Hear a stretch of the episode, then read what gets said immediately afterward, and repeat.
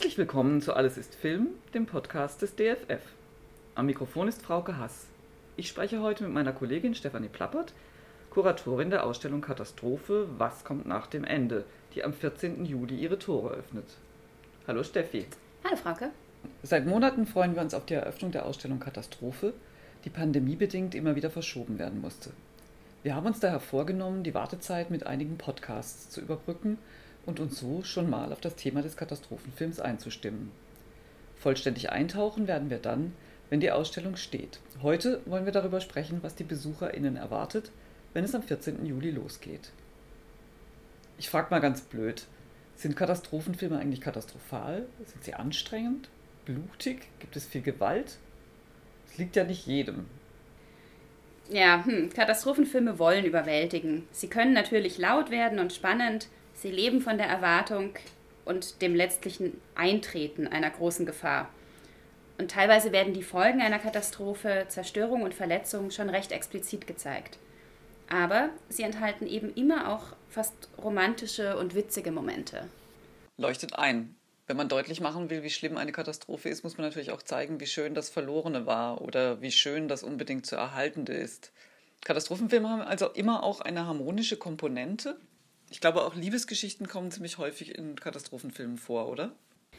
Ich würde sogar so weit gehen zu sagen, dass hinter dem gesamten Katastrophenfilm das Bedürfnis nach einer harmonischen Welt steht. Sie ist bedroht und die Bedrohung wird dann mit allem bekämpft, was zur Verfügung steht. Das Ziel ist immer die Wiederherstellung der Ordnung, des sozialen Gefüges und der Einheit mit der Natur, idealerweise zumindest.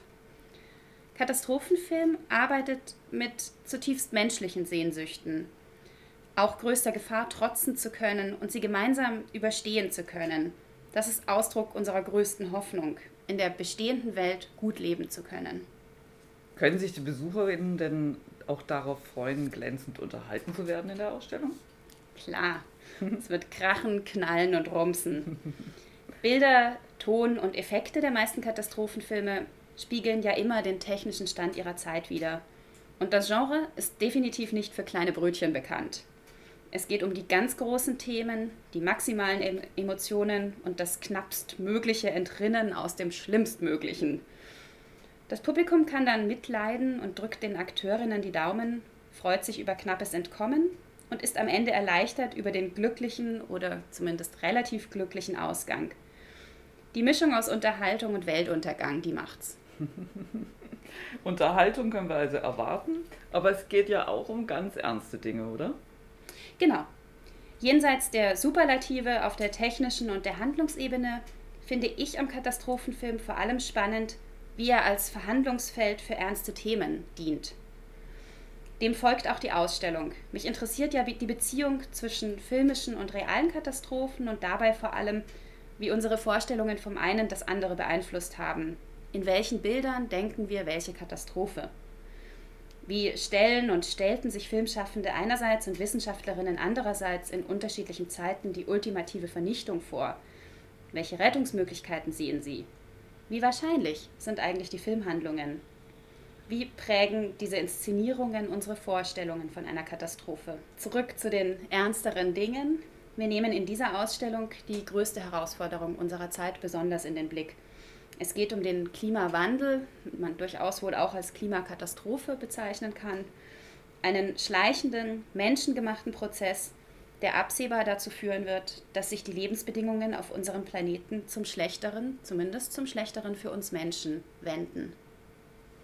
Da freuen wir uns natürlich besonders, dass wir mit dem Senckenberg Naturmuseum einen kompetenten Kooperationspartner mit im Boot haben. Was haben denn die BesucherInnen von dieser Kooperation? Unsere Ausstellung entstand ja schon in enger Zusammenarbeit mit den Expertinnen vom Senckenberg Museum.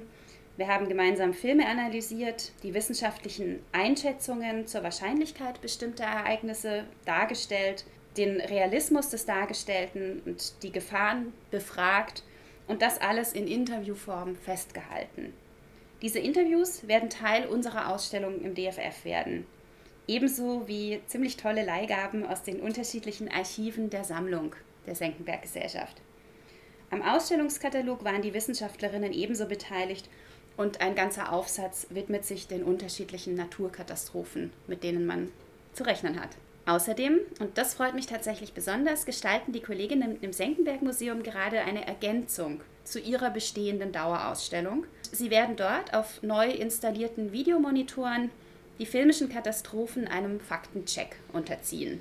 Und nicht zuletzt, wir gestalten gemeinsam ein umfangreiches Begleitprogramm, das äh, für Besucherinnen aller Altersstufen Workshops, Tandemführungen und Filmeinführungen bereithält und damit sozusagen den Katastrophenfilm immer aus den beiden Seiten Realismus, Naturwissenschaft und ähm, bildprägende Momente Filmwissenschaft beleuchtet.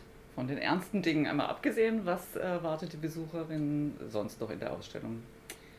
Wir verwandeln den Ausstellungsraum in einen begehbaren Katastrophenfilm. Von den ersten Anzeichen der drohenden Katastrophe erleben die Besucherinnen dann das Ereignis selbst, ehe sie sich mit den Filmfiguren um Rettung bemühen und zu guter Letzt einen Neuanfang wagen dürfen. Wir blicken außerdem zurück in die Kulturgeschichte der Katastrophen. Wir machen einen Schlenker zur Schwester des klassischen Katastrophenfilms, zur postapokalyptischen Dystopie. Und ähm, wir tun all das, es wird ein bisschen konkreter, Natürlich mit Filmausschnitten, das ist unser Kerngeschäft. Wir zeigen Ihnen gegenübergestellt die Interviews mit den Expertinnen, darauf bin ich schon eingegangen. Aber wir zeigen eben auch Zeugnisse von Bildern der Katastrophe aus Film und Realität und wir stellen diese Bilder einander gegenüber. Das können Zeitschriftentitel, Postkarten und Storyboards sein das sind ähm, unterschiedliche Plakate, Entwürfe und Planungsskizzen aus dem Produktionsprozess. Das sind im Prinzip Objekte von vor 66 Millionen Jahren bis ins Jahr 2020. Man kann also Filme, die man kennen mag, wiederentdecken. Man kann neue Filme entdecken. Man sieht vor allem, und das zumindest hoffe ich, dass das der Fall sein wird, erstaunlich viele äh, bildliche Dauerbrenner also Katastrophenbilder, die sich über die Jahre kaum verändert haben, weil sie sich so tief in unser Bewusstsein eingeprägt haben. Vulkanausbrüche, Erdbeben, Meteoriteneinschläge. Die gibt es schon sehr lange und wir erkennen sie in aller Regel auf den ersten Blick, weil wir die Codes kennen. Das klingt nach einer tollen Ausstellung. Ich freue mich schon richtig drauf. Das war mein Gespräch mit Stefanie Plappert, Kuratorin der DFF-Ausstellung Katastrophe Was kommt nach dem Ende, die vom 14. Juli bis 9. Januar 2022 im DFF zu sehen sein wird. Wir bleiben natürlich dran und werden in den nächsten Monaten immer mal wieder reinhören in die DFF gestaltete Katastrophe. Wir freuen uns, wenn ihr dabei bleibt. Wenn ihr nichts verpassen wollt, abonniert gerne unsere Podcasts Filmgeschichte in Objekten oder Alles ist Film. Auf beiden Kanälen finden sich bald weitere Podcasts zur Ausstellung. Aber jetzt erstmal danke fürs Zuhören. Sagt uns gerne, ob euch dieser Beitrag gefallen hat und welche Themen rund ums DFF und den Film euch interessieren.